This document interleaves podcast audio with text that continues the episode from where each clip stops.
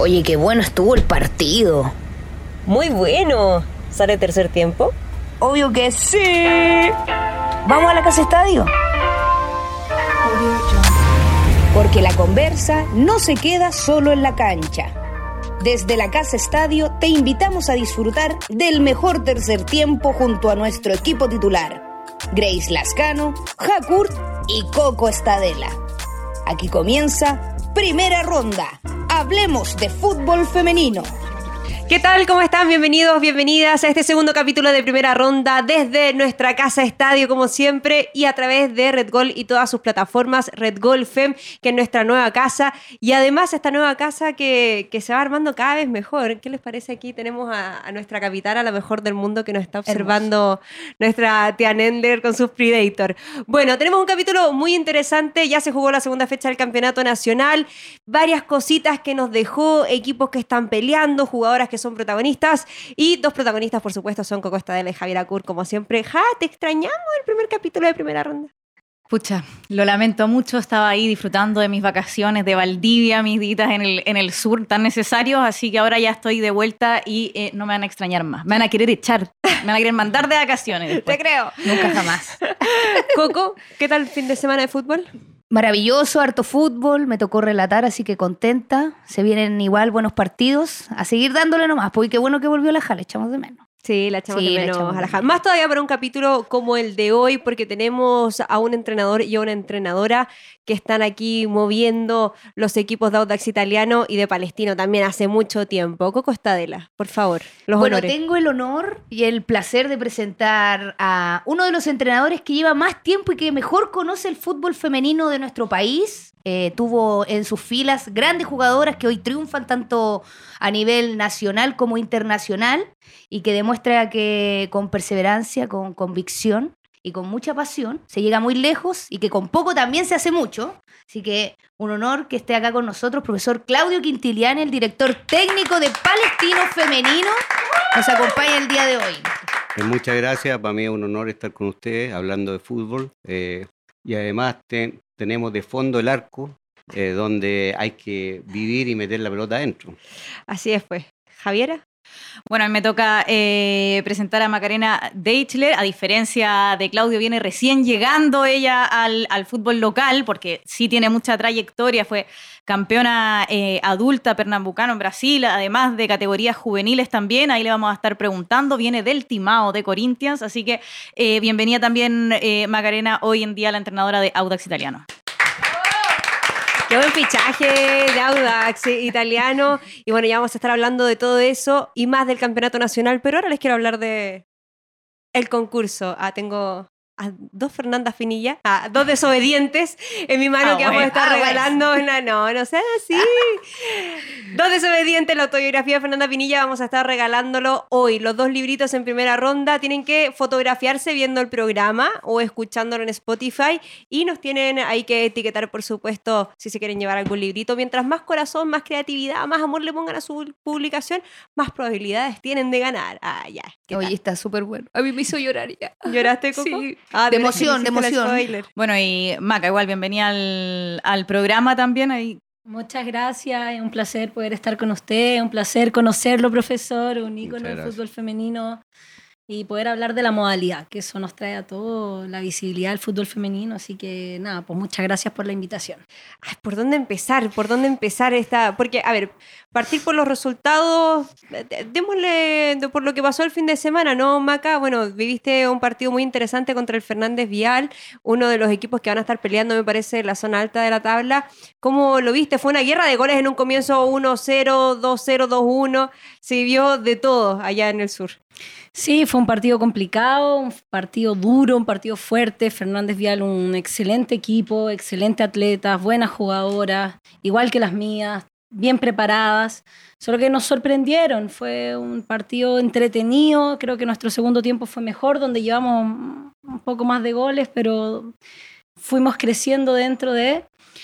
Nada, pues fue complicado, complicado porque jugamos un partido amistoso contra Cobresal, después la primera fecha contra Huachipato, que también fue buscar un gol, dos goles, tres goles, siempre recalcándole a, a las atletas que, que siempre vamos a salir a buscar el partido.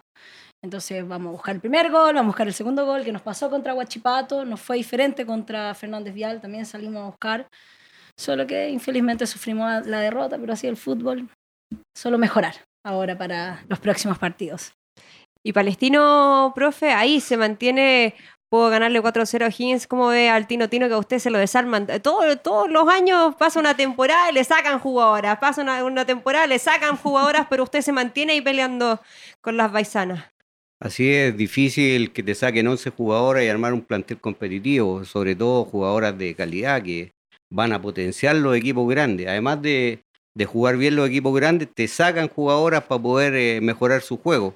Entonces, eh, igual es complicado porque uno tiene que empezar a buscar de distintos lados con el presupuesto que tiene y generalmente no estáis trayendo figuras o estáis trayendo jugadoras retiradas que hay que darle tiempo de preparación. Y con respecto a O'Higgins, eh, me sorprendió O'Higgins, salió a jugar un tremendo partido el primer tiempo, pero teníamos claro que el segundo nosotros marcando el primero, ellas se iban a abrir, iban a quedar espacio a la espalda de los centrales y ahí aprovechamos ya que el equipo de O'Higgins es un equipo de, que viene de segunda división, que no tiene el mismo ritmo el de primera, que se tiene que acostumbrar a la categoría y donde tiene una tremenda jugadora, la Tiare Parraguer, que es tremenda jugadora. Eh, yo la quise llevar a Palestino, ella honestamente dijo, profe, me quiero quedar acá porque nos sacamos la mugre con O'Higgins, quiero en honor a mis compañeras quedarme acá y eso lo noté notable y no quise insistir porque sé que ahora la van a pedir los grandes equipos, porque es una muy buena jugadora. Bueno, eh, Macarena, eh, tú llegaste a un Audax que el año pasado igual tuvo resultados relativamente buenos, para tomar en cuenta que lleva poco tiempo ya haciéndose cargo, ¿no? Un año, el año pasado recién como que toma el club. Este año lo este tomó, según yo entiendo. Ya lo toma por completo, por así decirlo. Recordémosle, ahí te, voy a interrumpir un segundo como para que la gente que no está tan al tanto del fútbol femenino eh, sepa. Eh, Audax Italiano, si no me equivoco, el año 2013 dejó, cerró la rama de fútbol femenino. Fueron las mismas jugadoras eh, las que rearmaron la institución, crearon la entidad Tecona y utilizaron el nombre de Audax Italiano hasta este año que entiendo que el club nuevamente está ahí haciéndose cargo o compartiendo las responsabilidades en realidad con Tecona que es la entidad que se creó para que Audax eh, mm. femenino no muriera. Vamos a darle también, le, ponemos unas fichitas a la, a la Valeria, Lucas, su capitana. Y a Valesca, no me acuerdo el apellido de Valesca, pero son las dos las que han estado las ahí gestionadoras. las gestionadoras de Tecona. Bueno, a raíz de eso, eh, deja Brasil, que donde es un fútbol muy competitivo, uno de los equipos grandes ahora, sobre todo en el fútbol femenino, que es Corinthians. ¿Qué te motiva a venir a Chile finalmente? A volver a tu país y sobre todo a entrenar al Audax? Bueno, fueron casi nueve años en Brasil, eh, donde tuve muchas experiencias, muchas experiencias. Trabajé en varios clubes y lo que me llama la atención es, es el proyecto. Que, bueno, primero agradecer a la Vale porque la Vale me llama, hace toda la gestión para, para poder al final traerme a, Audax. Lo que me motiva es el proyecto, tener un proyecto, el proyecto que Teconat tiene con Audax Italiano, porque Audax eh, es un trabajo compartido de Teconat con el club. Entonces lo que me motiva es eso, poder eh, traer experiencia, toda la experiencia que yo gané en Brasil, poder traerla hoy a Chile, hoy a Audax Italiano, que es el equipo que estoy dirigiendo y poder realizar este proyecto. Al final de lo que es lo que nos motiva el fútbol, no es solo los equipos, el equipo adulto, sino que es la categoría de base, los inferiores, formar atletas.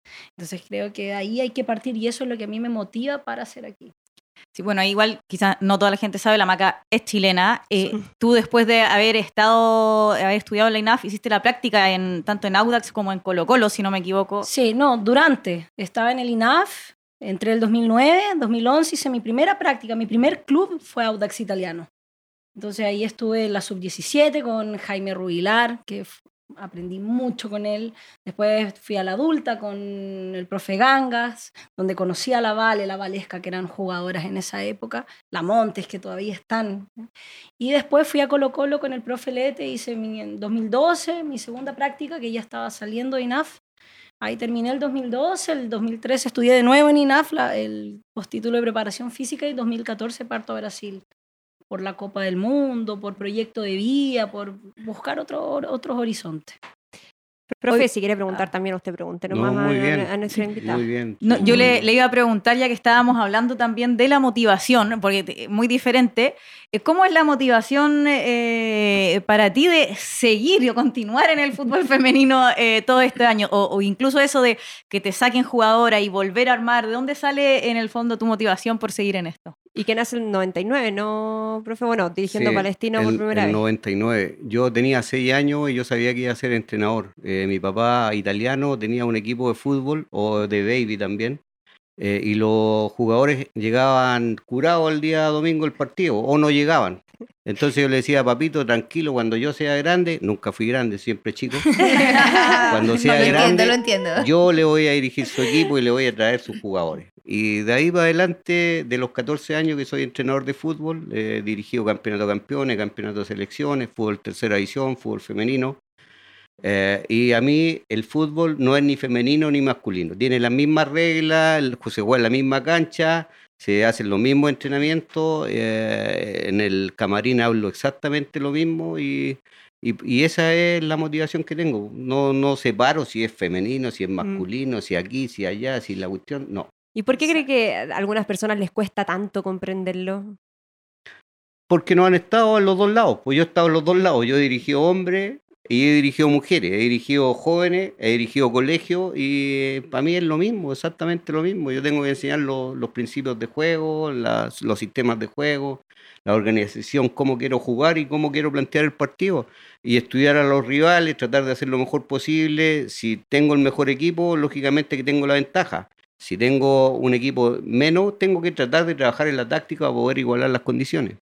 Y yo concordo ahí con el profe, para mí también es lo mismo, también trabajé con hombres, con mujeres, con niños, profesionales, infantiles y, lo vemos de la misma manera, las mujeres quieren ser entrenadas y jugar igual que hombres, o sea, no hay una diferencia de, es una diferencia de sexo, pero el, el deporte es el Claro. mismo, entonces, claro, hay Misma gente que le regla, mismos cuesta- minutos. Mismo todo, mismo todo, mismo arco, mismo todo. Entonces, para nosotros ahí concordo 100% con el, el, profe eh, porque es el mismo trabajo, uno hace el mismo trabajo, tanto con hombres, con mujeres, con niños, con... En los autos de carrera, en la pista, yo me toco con mujeres también corriendo cuando yo corría y era lo mismo, había que llegar primero, hacer el mejor tiempo y no, nadie decía, este no, este mujer hay que dejarla pasar, no, no, igual. Y en este caso, en este, en este campeonato, digamos, y su experiencia, porque cambia el formato, vemos que se van a enfrentar todos contra todos, o todas contra todas más bien, eh, durante una primera etapa, después va a haber una etapa de playoff que son muy entretenidos, y después eh, siete van a competir por no descender. ¿Qué les parece este, este sistema de campeonato? Profe, bueno, usted que lleva más que mu- muchísimo tiempo, Maca, y tú que también estás recién llegando, ¿qué te parece este, este sistema? No, me parece excelente. Como lo estábamos conversando al inicio, creo que tenemos que jugar todas contra todas. Son partidos de calidad, de mucha calidad. Creo que el campeonato es muy entretenido. Yo lo miraba desde lejos y, y- y el, fútbol, el fútbol chileno cada vez crece más. Entonces cada vez está más competitivo, cada vez hay mejores atletas, están entrenadores emblemáticos, entrenadores nuevos, entrenadoras nuevas entrenadoras también emblemáticas. eh, entonces creo que jugar todas contra todas es muy bueno. Y en los playoffs también, pero como lo comentaba el profe, hubiera sido bueno haber hecho un ida y vuelta, creo que es mejor aún, Claro. porque necesitamos tener la competencia, necesitamos jugar, necesitamos estar disputando el tiempo todo, ojalá todo el año. Me acuerdo antiguamente era apertura y clausura, cuando estuve en el Audax, en Colo Colo, entonces yo creo que vamos llegando a, a mejores niveles. ¿Lo Y- seguía desde allá, profe? Sí, ¿Sí? sí, Veía los sí, partidos igual. sí. Y yo creo que por fin un campeonato competitivo. Lo único que faltó tener 16 equipos y no 15 para que uno no quede libre. libre. O sea, en la suma tiene que hacer eh, partidos parejos.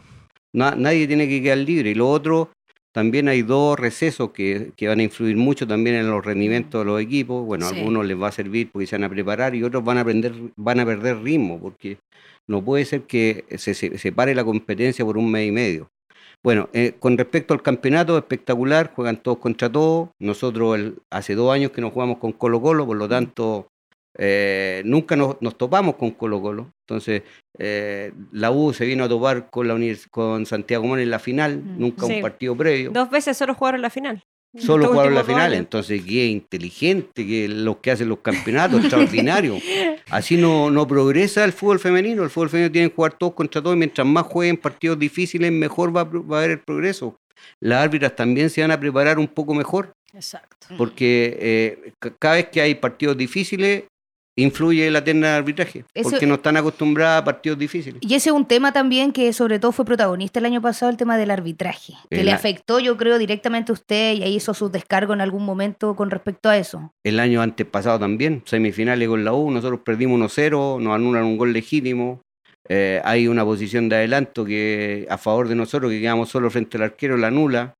Eh, la U, tremendo equipo, le costó contra Palestino, pero influye en el arbitraje, porque nosotros metíamos el primero, si ellos nos metían el, el empate, íbamos a penales y ahí la Vale Roja saca, saca un poco de ventaja, porque es una atajadora de penales innata Y muy buena arquera Muy por lo demás. contra Santiago Moni no me cobran tres penales en el último partido. El- y en el primer partido, una falta a favor mío se transforma en falta a favor de Santiago Moni y hay un penal. Entonces, jugás que determinan el partido, tú no podías avanzar por culpa del tercer equipo en la cancha, que son los árbitros.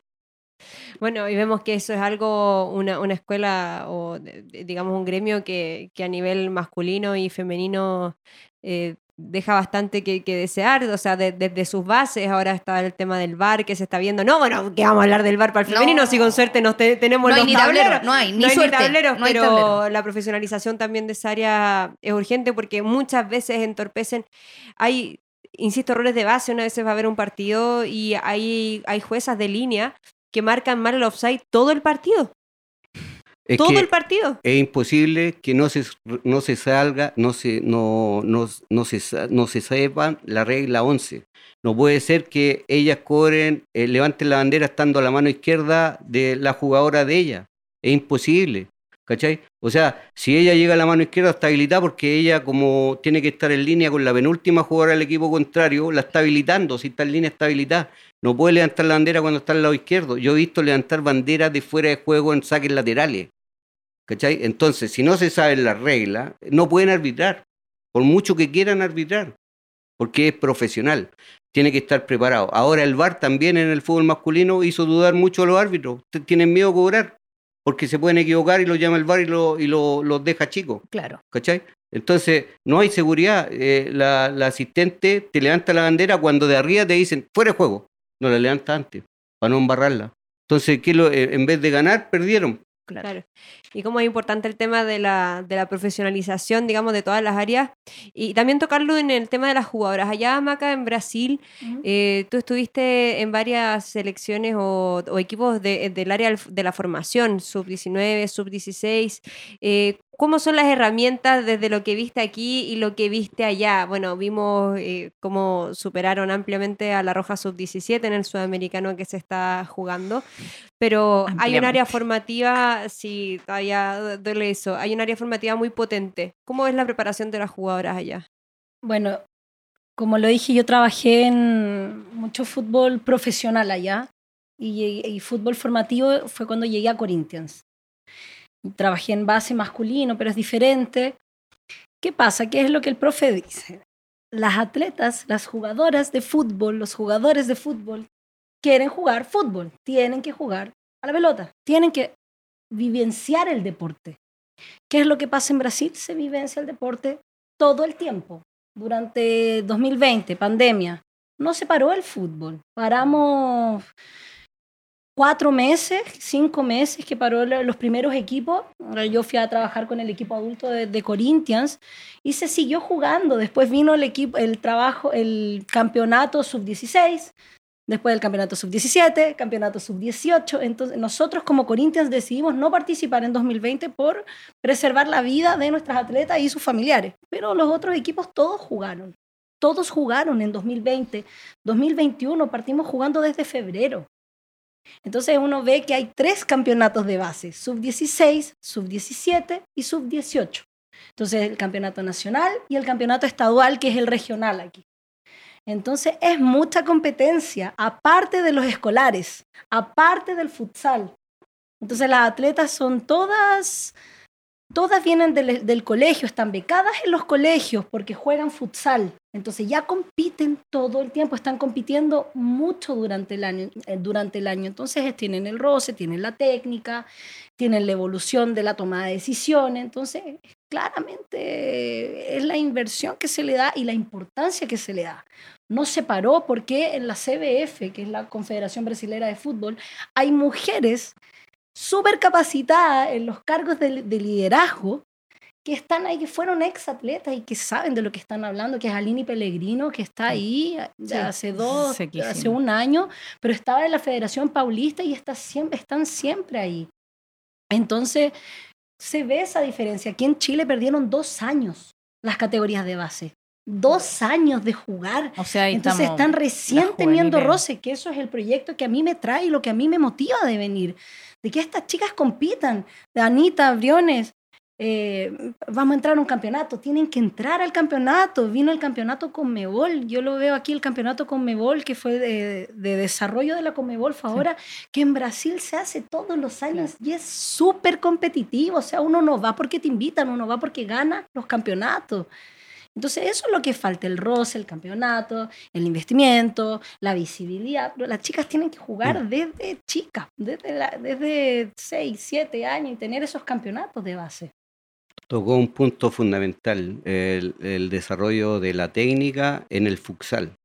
La toma de decisiones mucho más rápido. Paso de defender una jugada, atacar una jugada muy rápido. Entonces, cuando ellas desarrollan el juego del futsal, que es una cancha de 20 por 40, a esa velocidad, con esa técnica, que pueden controlar con izquierda, jugar con izquierda, controlan con derecha, juegan con derecha, según el perfil que controlen y cómo quedan jugando, pueden seguir jugando. Eh, me tocó jugar campeonatos internacionales de futsal contra Brasil. Puse la banca porque dije, voy a perder, no me voy a arriesgar, voy a poner toda la banca, voy a hacer marca individual, después marca zonal, marca mixta. Perdí. Me ganaron en todo, me ganaron en velocidad, me ganaron en toma de decisiones, me ganaron en todo. Pero sí, logré llegar a semifinal en futsal porque regalé el partido, no, no jugué con mis titulares eh, contra Brasil, pues sabía que Brasil le ganaba todo y después tuve benzina para jugar los otros dos partidos y llegar a las semifinales. Lo que debería haber pensado bien el técnico de la 17 de ahora, haber estudiado, decía, no le gano a Brasil. Brasil me ha ganado todos los, le ha ganado todos los partidos por golear. Además, si salgo jugando de atrás, me van a quitar la pelota porque ponen presión alta y tienen buenas jugadoras. Las velocidades son muy distintas entre las defensas de nosotros y las delanteras de nosotros. Sí. Prefiero poner la banca, pierdo 10-0, da lo mismo, pero voy con todo contra Colombia y contra Paraguay y a lo mejor podía tener más posibilidad de clasificar. Gasta el primer partido, gasta Encina en el primer partido, va a tener que jugar contra Colombia el segundo y el partido definitorio contra Paraguay, ojalá que le quede Encina para poder ir al Mundial. No, y otra cosa importante que es lo que pasó con Brasil. Yo, bueno, dos atletas que están en la selección fueron mis atletas. Ya jugué contra ellas, o sea, eh, muchas de esas atletas, la 10, la Dudiña, que creo que está con la camisa 11, bueno, eh, la 8 de Brasil, varias atletas son del San Paulo. El San Paulo llegó a casi a todas las finales el año pasado. Entonces son seis atletas de San Paulo ahí, cinco atletas de Ferroviaria que están compitiendo todo el tiempo, atletas que están que suben al equipo adulto, que bajan, vuelven a la base, entonces tienen un roce que no perdieron durante dos años, como lo perdieron nuestras Sí, chicas, sí. compitieron esas atletas de la O sea, y- sub-17 y dos años y más, porque de octubre del 2019. Y además lo de las Claro, el motivaciones- social, todo lo que Sí, pasó exacto. aquí. Y hablamos de, de la motivación, también, profe, bueno, ustedes lo deben imaginar. Uno se puede considerar a las jugadoras sub-17, muchos planteles eh, acogieron, por supuesto, en los entrenamientos a las jugadoras sub-17, pero ellas sabían que no iban a jugar.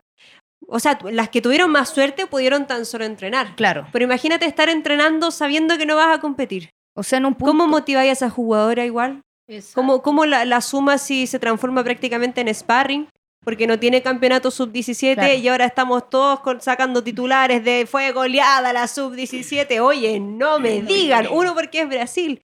Y dos, porque nadie se preocupó de esa sub-17, de esa sub-16, de esa sub-15, que tuvieron que realizar un trabajo también de entrenamiento con las adultas que le tienen muchísima ventaja precisamente porque son las que además compiten. Quizás cuántas se perdieron en el proceso. Yo, yo, yo creo que es los presupuestos de la NFP. Si no hay plata por el tema de la pandemia, tiremos para atrás el- la segunda edición, tiremos para El atrás el fútbol fútbol joven joven. de mujeres, tenemos para atrás el fútbol joven de, de varones, echemos cuerpos técnicos y hagamos y, y- y salvemos esta situación. ¿Cachai? Y en vez de decir, no, va- vamos igual, pues vamos igual, hagámoslo co- como sea. Por último, si no hay presupuesto para tres árbitros, que arbitre uno la sub-17 y participan y que estén jugando las niñas. Sí. Si tienen que jugar, si la Antes eran única las jornadas dobles. Triple incluso. Sub Triple. 15, sub 17 y la adulta. Todo el día en. Eso el cancha. 2000, bueno, no vemos eso del 18. 2018, 2019. Sí, 2019, cuando juegan Entonces, Nogales, eh, Palestino. claro, entonces dos años sin jugar físicamente, técnicamente, tácticamente influye. No puede ser solo que estén entrenando en la casa una pieza de Claro. 3 de tres por 2 y, donde no hay internet. espacio, entonces Sí, no, es No, y lo que hizo el año pasado la NFP fue incluir, claro, que en la nómina de los partidos tuvieran presencia sub-17 y, que se le- y que pudieran sumar minutos en algún momento del partido la sub-17, pero de un equipo, no sé, 20 niñas que usted tenía a lo mejor en sub-17, tenía, ponía 3, 4 y jugaba 2. Y no Una. juegan juntas, pues, entonces Y claro. tampoco juegan juntas después en la selección. Como tú dices, van seis jugadoras de Sao Paulo. En la selección adulta femenina lo hemos visto. Hay años que van muchas jugadoras de la U, casi todo el plantel de Colo Colo Libertadores ha sido la selección muchos años. Eh, eso, ese juego junto, esa conexión que tú haces durante el año es fundamental. Yo No, y es- tengo, yo tengo una tres jugadoras en la sub-17. De, dentro de ella Maite Tapia, que la hice jugar en el primer equipo y estuvo entrenando todo el año en el primer equipo pasado. Por lo tanto, tiene experiencia y ha jugado partidos, pero muy pocos partidos clase A. Claro. Que anotó también. ¿Y qué es lo que pasa ya? O sea, comparando un poco, el campeonato, por ejemplo, el año pasado, sub-16, que nosotras en Corinthians fuimos campeona. Es un, es un campeonato que dura 10 días. Entonces nos llevan a todos a una ciudad que todo lo, lo- lo invierte la CBF y se, se compite durante 10 días. Se acabó el campeonato sub-16. Después viene el campeonato sub-18, que ya dura más. Es un campeonato que dura cuatro meses, por ejemplo. Acaba y ya viene el Paulista, que es en el estado de San Pablo, que dura tres meses más. Entonces tení que no son absurdamente largos, pero que sí tienes la competencia entre, no sé, pues abril y octubre. Jugáis 40 partidos mínimo para llegar a la Claro, selección. nosotros, nosotros tuvimos 31 partidos, 33 partidos el año pasado, los contamos. O sea, fuimos campeones, llegamos a dos finales, pero porque estábamos ahí, claro, que tienen la competencia, tienen ese roce. Entonces uno ve, yo veía comentarios, ¿no? Que las de Brasil parecen adultas, que no sé qué, no, si al final es porque tuvieron roce 2020, roce 2021, Claro. tuvieron la experiencia, tuvieron la competitividad, entonces al final Bueno, y eso, y es un trabajo en general, hay, una, hay un biotipo que también es distinto, hay una educación táctica, una educación técnica que ellas no perdieron, porque hay jugadoras muy talentosas, pero que si se pierden dos años formativos, porque la formación tampoco es que termine eh, cuando pasan a la adulta, sino que hay jugadoras que siguen en formación y necesitan completar ese proceso que es para mí al menos cuando tienen la continuidad en el primer equipo. Pero siento ahí, que- hay un pro- ahí hay una clave, que nosotros aquí en Chile jugamos baby fútbol. Y si tú veis el baby fútbol, tenés que entrar al área para hacer goles. ¿Cachai? Y el área te debe medir unos dos metros o una cosa así. Entonces, todos los goles que, va, que tiran de afuera no valen. Y en, en- en Brasil es fútbol, es, es futsal. Por lo tanto, es de todos lados el tiro. Hay que tapar líneas de tiro y líneas de pase. Y generalmente Brasil, en, en todas sus categorías, gana por fuera y no tira el arco, te tira el segundo palo para que llegue la hora de definir. Claro. Entonces, eh, lo tienen ya desde, desde pequeña esa jugada. Y le sale siempre, siempre. Tú, mira, en hombres, mujeres, en lo que sea, definición el segundo palo. Y aparece el, el- el jugador solo. ¿Cachai? Y el arquero cuidando el arco, cuidando el arco, pum, se la ponen al segundo palo y entre los y la hace. Con el arco libre. Y estamos, yo creo que estamos en formación, las atletas están en formación siempre, siempre, porque no nos podemos despreocupar eh, la parte táctica, la parte física, pero la parte técnica están en constante trabajo, en constante formación, porque vemos a las chicas que comienzan a jugar a los 12, a los 14, a los 16, algunas a los 20. A mí, a mí me tocó eh, ir eh, 10 años consecutivos con, con un equipo de colegio a jugar unos campeonatos sub-15 de futsal. Y dentro de eso estábamos una semana, íbamos a los entrenamientos a distintos lados, y ellos lo que más trabajan es la parte técnica. Y te marcan la diferencia. Exacto. Yo tuve la suerte, la suerte porque era superior el equipo contrario, de ganar tres finales a, a los equipos brasileños. Pero, o sea, la puedo contar porque digo yo, que capaz que soy el único que le haya ganado a Brasil en futsal. Y no sale en ni un lado. Pero tuve la suerte de ganarle. ¿Cachai? Con una marcación es- especial que hicimos y todo y nos resultó. Pero el trabajo técnico, táctico de Brasil es superior, pero 20 veces al trabajo chileno. Y que digan, no, que en Brasil hay muchos jugadores que juegan y juegan siempre. Son más inteligentes que nosotros. No, Son y porque la preparación técnica es diferente, exactamente eso. Se preocupan de la técnica antes de preocuparse de otras cosas que vienen después. Yo no puedo intentar, es mi pensamiento, no puedo intentar que un atleta entienda el juego, que juegue así, que ciertas metodologías y modelos.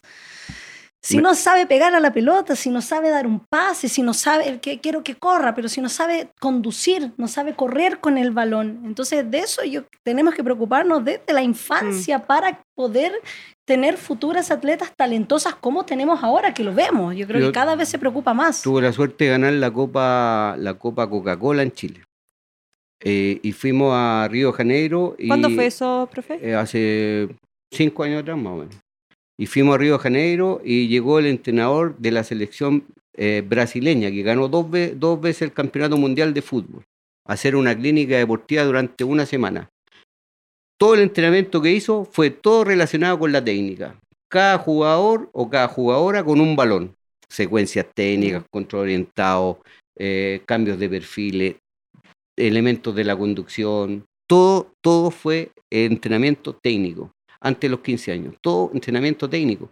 Porque eso le va a dar el- el- la base para después desarrollar la parte La táctica parte- y la parte exacto. física. Queda aquí, Exactamente. chiquitito. Y yo lo, lo- también lo digo también por experiencia propia. Yo también llegué a Brasil, no voy a aplicar esta- estos modelos de trabajo, esta metodología, mi modelo de juego. Y uno lo ve y después, ¿cuál es el campo? Tenemos, tenemos todos los factores, el campo, el clima, los atletas, las atletas. Después ahí uno con la experiencia va adquiriendo y dándose cuenta que uno no puede sal- saltarse etapas. Claro.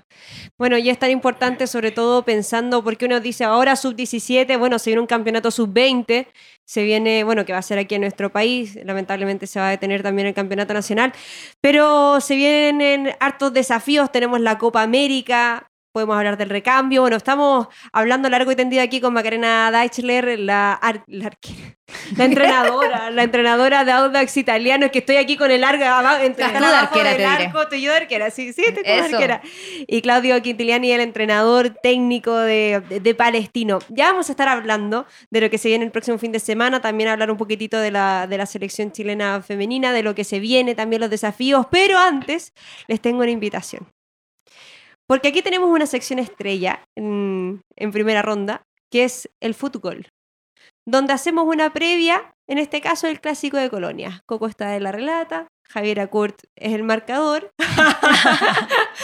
No. Y son preguntas que, claro, el que anota o la que anota es quien hace la pregunta y el que pierde o la que pierde responde. Hashtag primera ronda, estamos en la Casa Estadio, estamos a través de todas las plataformas de Red Gold Fem, por supuesto, para que nos sigan viendo, para que participen por los libros eh, de Fernanda Pinilla. Desobediente. Tenemos, tenemos dos para regalarles, eh, agradecerles también por participar. Si no saben cómo hacerlo, tienen que sacarse una foto o pantallazo, lo que sea, pero viendo nuestro programa.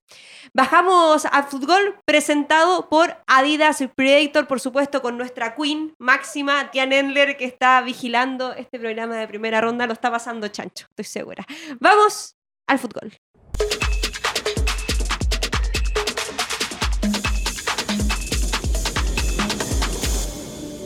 Creo que es- son de las botas más cómodas que he usado. Los guantes también me encantan. Realmente marcan la diferencia en el látex, en el agarre que tienen. Estas botas las recuerdo muy bien porque las usaba Beckham, era mi ídolo en ese momento. Cuando pasé de ser delantera a ser portera, creo que era a los 15, 16 años, y fue un cambio muy grande en mi juego. Y estamos logrando cosas importantes para el género femenino y, y espero que en un futuro no muy lejano eh, podamos crecer y ser tan importantes como el fútbol masculino. Ya estamos en el clásico de primera ronda, el fútbol presentado por Adidas, Adidas Predator, y estamos, por supuesto, con nuestro invitado Claudio Quintiliani, representando a Palestino, representando a Audax Italiano, Macarena Deichler. Estamos anticipando lo que va a ser una de las tantas fechas del campeonato nacional. Reglas, Coco Stadela. Así es. Primera regla. El que llegue primero a los tres es el que gana y es el mejor de cinco. En el fondo tenemos cinco preguntas, pero quien llega primero a los tres es quien gana, ¿ya? Y quien anota, pregunta. ¿Ya? ¿Listo? ¿Estamos? Clásico, así es. Clásico de Colonia. Vamos a partir entonces en Cachipún primero. Casi se me va. Cachipún. Ah, maravilloso. Ya, está bien. cedió. Ley de la ventaja entonces. 3, 2, 1, comienza el partido. Ahí está. Mascarena, lista para disparar. Estamos en el fútbol. Acá hay casa estadio y anota el primero. Entonces será para preguntar. Profesora Macarena. ¿Cómo evalúas el trabajo de José Letelier en La Roja? Corto concepto. Eh, bien, muy bien. Eh, siento que eh, ha bajado un poco en la última parte porque tiene castigado a varias jugadoras. Ahí ha sido un burro, pero bien, en, en- en total muy bien el trabajo. ¡Seguimos! Ah, vamos entonces. Sí, Así es, comienza usted. Ahí está de nuevo para Quintiliani. ¡Ah! Con mucha pasión. Como italiano que es, anotó Claudio Quintiliani. Me subí arriba de la moto. Puntarelli. Mientras ahí está nuestro marcador, marcando el Ya, lea 1 1. porque ahí yo- Ya, ahí voy a leer. llevo fuera y fuera. Si pudieras agregar tres bases al campeonato nacional, ¿cuáles serían? Tres bases del campeonato nacional. Chuta, ahí me pillaron. Eh, Más jugadoras. Sí, más jugadoras. Creo que 18 es muy poco. Por lo menos 23 jugadoras. Poder llevar 23 jugadores en campo. Que sean partidos de ida vuelta en los playoffs. Y que se tenga una mujer en los cargos de, de liderazgo. O sea, entrenadora, ayudante técnica, preparadora física o preparadora arquera. Algo que recomienda la FIFA, pero solo como recomendación, no es obligatorio. ¡Seguimos! 1 a 1 el marcador, entonces comienza otra vez en Macarena, la profesora, la directora técnica de Audax Italiano controlando el balón ahí, una bicicleta, se manda también y mira cómo lo engañó al profesor Quintiliani y es el 2 a 1 para el Audax. Nombre los tres equipos que está, los tres equipos que estarán peleando el campeonato. Eh, muy fácil. Colo Colo, Universidad de Chile y Santiago Monte. ¿Y Palestino, profesor? Es muy fácil. Tiene lo mejor, eh, tiene mejores presupuestos. Los árbitros siempre están a favor de ellos, juegan con mucha ventaja y no hay nada que hacer. ¡Juegue! 2 a 1 entonces marca Jakur, nuestro marcador. Ahí está Quintiliani y autogol. Uy, con cuerpo y todo se fue dentro del arco. 3 a 1. Delantera. ¿Ah? La pasión italiana. Sí, madre. ¿Cuál es la queja más recurrente de tus jugadoras sobre ti como entrenador?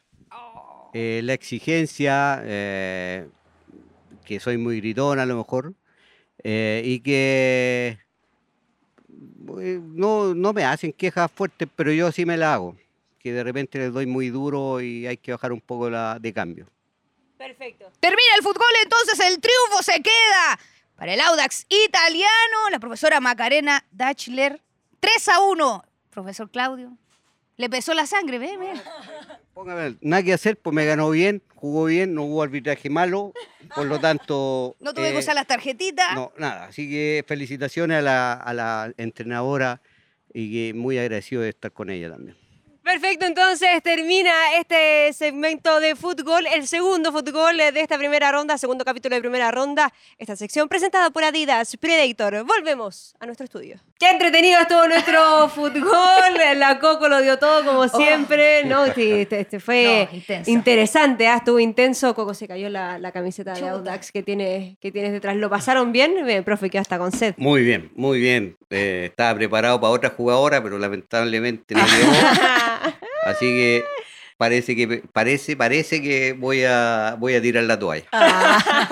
se, se Gran va a quedar entrenando mejor. gran mejor se diga. Bueno, estamos para el último bloque ya de primera ronda con Macarena Deichler y con Claudio Quintiliani. Un honor tenerlos aquí en la casa de tenerles en la casa de primera ronda, en la casa estadio también, en nuestra casa, a través de las plataformas de Fem. Eh, y preguntarles, bueno, uno de los grandes desaf- desafíos está siendo el tema de la profesionalización Ayer vimos cómo a Carla Guerrero le entregaban una estrella en el Paseo de la Fama de la NFP. Eh, claro, ha ganado 19 títulos en total con Everton, con Colo Colo, ganó millones, eh, ganó este último con Universidad de Chile. Pero es de esta generación que ha visibilizado el fútbol jugado por mujeres en nuestro país. La jefa es una referenta.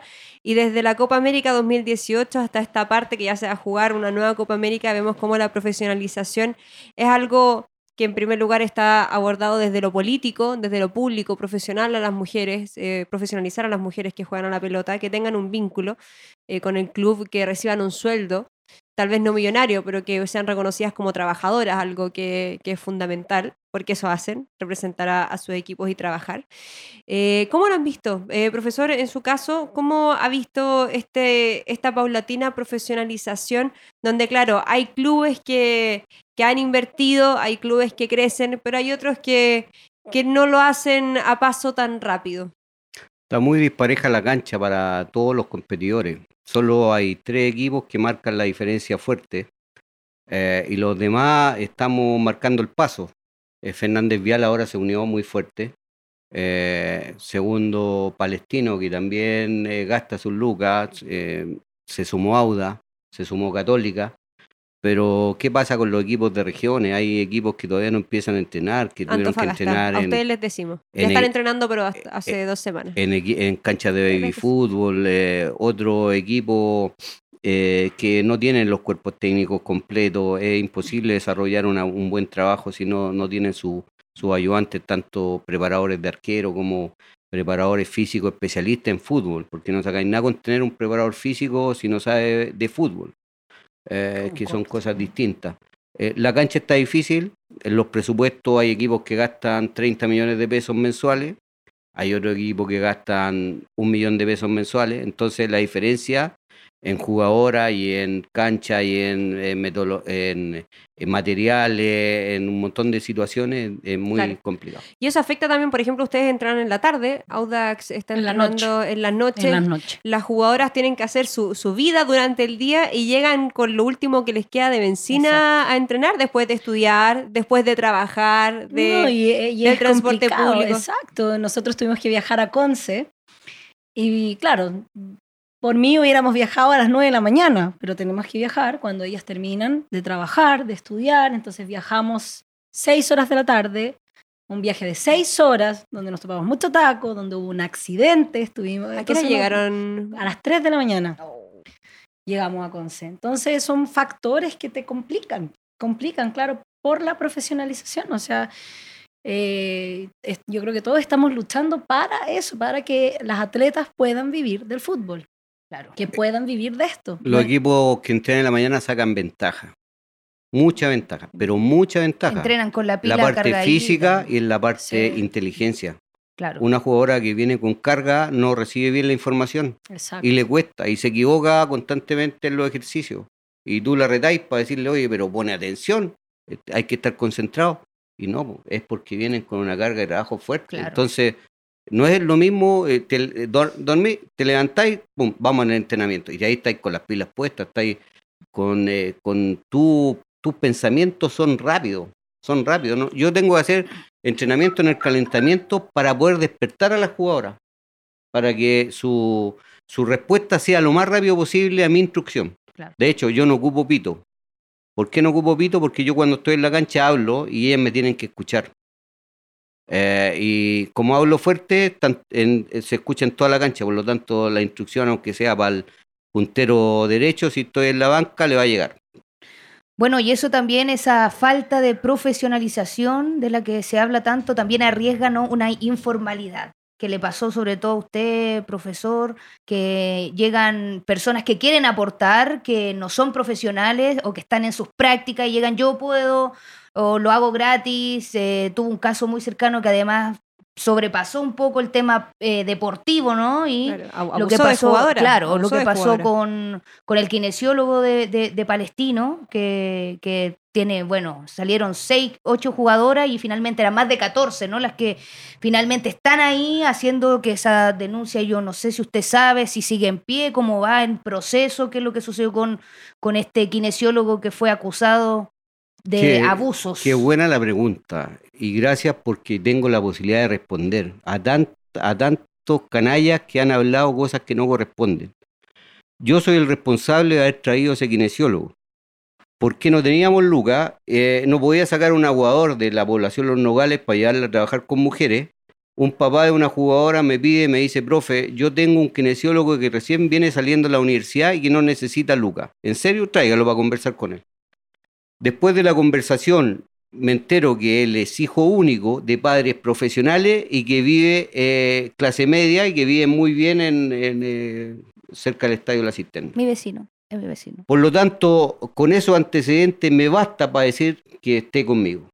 Bueno, después de trabajar eh, tres años donde trabajó en Palestino y donde trabajó en Ferroviario, bueno, eh, un día eh, me dice el que cuida la cancha, profe, ojo con él porque, porque le he visto sacar fotos a la jugadora. ¿En serio? ¿En serio? Lo llamo le digo, oye, ¿estáis sacándole fotos a la jugadora? No, si es para mi tesis de grado porque tengo que dar mi tesis en el posgrado y estoy, le saqué a una jugadora para ver la postura. Eh, profe, si quieres se la muestro, me dice. No, no, ¿cómo te le ocurre que yo voy a estar mirando fotos de niña? Bueno, eh, y después eh, me llama, te voy a contar la historia completa ya que me hiciste la pregunta. Me llama y me dice, profe, está pasando algo en el, en el equipo de Palestino. Eh, el kinesiólogo está invitando a algunas jugadoras pa- para su casa y le está mandando comida. ¿En serio? En serio. Eh, ¿Tú tenés las pruebas? Sí, sí, tengo las pruebas. Y me, me manda las pruebas, los pantallazos con nombre y apellido. Termino de ver los pantallazos y lo llamo. Le digo, desde este minuto tú no trabajáis más con mujeres, ni menos conmigo. Pero me dice, pero profe, ¿qué, qué, qué- qué he hecho? No, si yo tengo prueba aquí que tú te sobrepasaste con la jugadora. Pum, corto, me llama la mamá al rato después. ¿Qué le pasó? ¿Qué le dijo a mi hijo? ¿Por qué está llorando? ¿Tiene un problema? ¿Se quiere casi matar? Le dije, señora, pregúntele a su hijo qué es lo que hizo con la jugadora.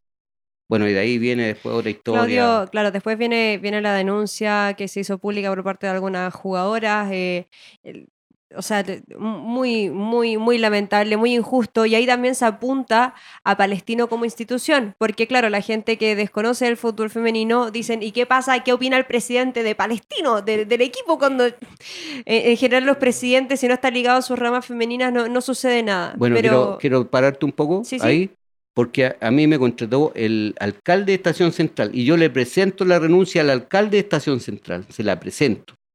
Y me dice, no, pues Claudio, ¿cómo te vas a ir tú si tú no tenés la culpa? Yo separo camarines de sub-17 de adulta. El- en la sede de Palestino, de la Palestino Estación Central, había una camilla y estaban apoderados y jugadoras. Él nunca hizo nada en Estación Central, él lo hacía en su domicilio, en su casa. Por lo tanto, nosotros no tenemos ninguna culpa de la situación. ¿Cómo es posible? Eh, ¿Cómo nosotros podíamos, podíamos eh, ¿cachai? Eh, eh, tener un radar y meter una cámara o, en, o estar preocupado en los teléfonos? No, Claudio, es difícil, o sea, es, es difícil porque pasa, pasa en familias, pasa con padres, pasa con tíos, eh, pasa en los núcleos familiares más cercanos en, en general, no, no es por un tema de espacio, nosotras decimos que en este caso es más difícil la, la persecución legal, por ejemplo, al no haber una persona que estuviera realmente contratada. Ahora después salió el protocolo, después, eh, todo después, porque la ANJUF ya estaba trabajando en el protocolo contra el abuso y el acoso en el fútbol femenino, eh, ahora se empieza a poner en práctica de mejor o por manera, pero es una situación que se eleva y que también esta informalidad en la que hablamos del fútbol femenino también se presta para esto porque no, yo estoy segura, Claudio, que no te pasa solamente a ti, que mucha gente llega a decir, no, a mí me interesa participar, a mí me interesa aportar y claro, desde el entusiasmo y de- desde la necesidad, muchos clubes también aceptan o muchos cuerpos técnicos dicen, ya, sí, como obviamente pensando que, que esa persona tiene las mejores intenciones. Sí, pero También también... la profesional, tal vez la profesionalización incluso te salva de aquello, Sí, pero, pero- sí hay una persecución legal que me parece sería sea, más simple. eh, en ese tiempo era imposible tener contrato si no teníamos lucas. sí, sí. Y gracias a los equipos tercerizados, el fútbol femenino pudo levantar. Porque si no, habríamos ido Auda, Unión, Palestino y un montón de otros equipos. Gracias a gente que puso lucas, que puso su trabajo, el fútbol femenino está arriba. Ahora está arriba. Entonces, eh, lo otro, yo también he tenido mujeres en los cuerpos técnicos que me han dejado embarrar. Y no lo he hablado y me quedo callado.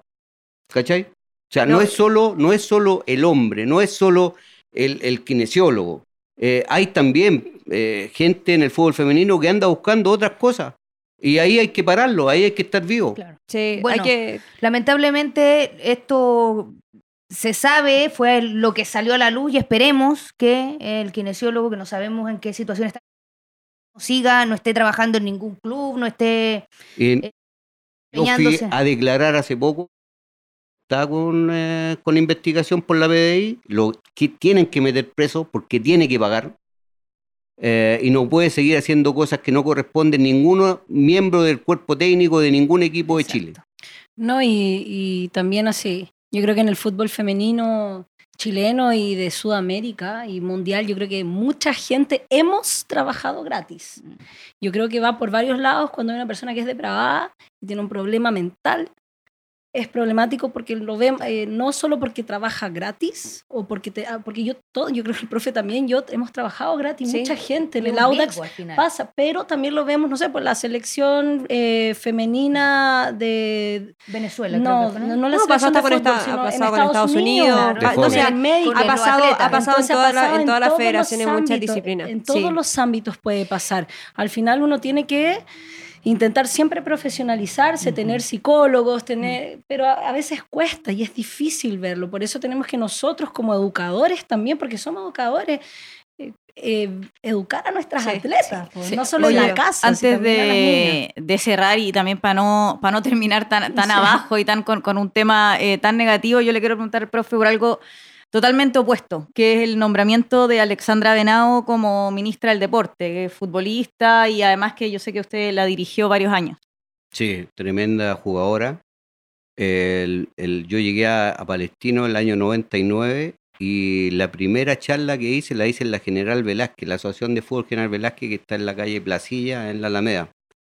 Fueron la gran mayoría de las jugadoras y dentro de ella me recuerdo muy claro porque está Alessandra Venado, una rubia muy linda, eh, que me preguntaba mucho de fútbol. Eh, y estaba muy interesada en el fútbol, en, el sistema de juego y en la organización y cómo íbamos a plantear el partido y si yo conocía los equipos contrarios y todo. Eh, y me, me interesó ella porque, porque tenía más ganas de, de- de- de ser inteligente en la cancha. Bueno, el primer partido ganamos eh, y después tuvimos una racha de 14 partidos, fue la capitana, me la quise llevar a Santiago Morni cuando creé Santiago Morni y la, si- siempre la quise en mi equipo. Y, eh, y también la tuve la posibilidad de tenerla en la selección chilena el 2003 creo y se lesionó. Y lamentablemente esa era una selección amateur donde no podía tener eh, la jugadora, donde no podía tener los recursos necesarios para tener una competencia y donde nunca más dirigí una selección porque fui a dar jugo al sudamericano, ya que eh, se me fueron seis jugadoras antes de la competencia y lamentablemente tuve seis pelotas, dos juegos de peto y entrenaba en un parque. Bueno, y ahí ya, para obtener la última opinión, eh, de vuelta a Chile, nombramiento, ministra, una mujer, exfutbolista. ¿Qué te parece a ti esa? A mí me parece genial que haya muchas ministras. Muchas ministras, o sea, creo que cada vez más hay más empoderamiento femenino, no tenemos que estar demostrando que somos buenas para, para Claro. hacer las cosas, yo hay capacidad de más y eso no se puede cuestionar, entonces me parece genial, me parece genial. Y se viene además un fin de semana muy interesante del Campeonato Nacional. Ya está programado en la ciudad de Campeonas este 19 de marzo a las 17 horas. Audax Italiano versus Colo Colo. Tenemos partidazo. Y por otra parte tenemos Universidad de Chile versus Palestino en el Municipal de La Pintana. También el sábado a las 12 del día. Ambos partidos muy rudos, eh, con, con buenas jugadoras, pero que también... eh, a ver, Palestino le ha hecho tremendos, tremendos partidos a Universidad de Chile. Audax Italiano también es un equipo con experiencia, así que buenos espectáculos se vienen. Bueno, nos quedamos sin, eh, sin minutos. Ha estado muy interesante esta conversación, Macarena. Eh, Claudio, muchísimas gracias por su tiempo. Desearle el mejor de los éxitos por parte de primera ronda eh, para esta temporada, para todo lo que se viene. Bienvenida, nuevamente bienvenida aquí a, a nuestro país, a esta liga, al campeonato nacional. Siempre es bueno tener también mujeres entrenadoras Por supuesto. no son muchas y, y es positivo que se sigan abriendo puertas, sobre todo para darle referencia a, la- a las niñas que, que también aspiran. Que son, porque hay muchas entrenadoras mujeres. Sí. Entonces, es importante. Que son- Pero, pero la capacidad va a marcar la diferencia. Sí. No, no es hombre o es mujer, Exacto, es la la capacidad, capacidad. la que marca la diferencia. Claro, pero si hay más mujeres también eh, dirigiendo, o sea, ver, ver también mujeres dirigiendo, ver mujeres jugando, despierta también la, la inquietud en, en más niñas, pues, sobre todo en un deporte históricamente masculinizado. Pero bueno, Coco Estadela, gustazo como siempre. Un gustazo. Qué calidad de invitados que tuvimos y muy interesante. Muchas gracias por aceptar este clásico de colonias en la Casa Estadio en primera ronda. En el- nos quedó como para un Sí, para esto, continuará, esto continuará. parte 2, ¿no? Que estaba para largo, así que maravilloso. Gracias a la gente igual que está ahí atenta, sobre todo por el podcast también, ¿no? Sí, el podcast y quienes están participando también por Desobediente, la autobiografía de Fernanda Penilla. Javier Acurt, un gustazo como siempre. Un placer haber, haber vuelto, eh, haber estado acá. Bueno, nos quedamos sin el bloque internacional. Hay Champions, Cote Roja está haciendo goles, así que ahí vayan averiguando todo porque está pasando de todo en el fútbol femenino y no solo en Chile. En las redes sociales de Sí, no primera ronda. alcanzamos ¿no? a hablar tampoco de, de la sub-20, de nada. Bueno, profesor, muchas gracias por venir. No, gracias a usted, me sentí muy grato, buena conversación. Faltó haber hablado del partido con la U y el partido con Colo Colo.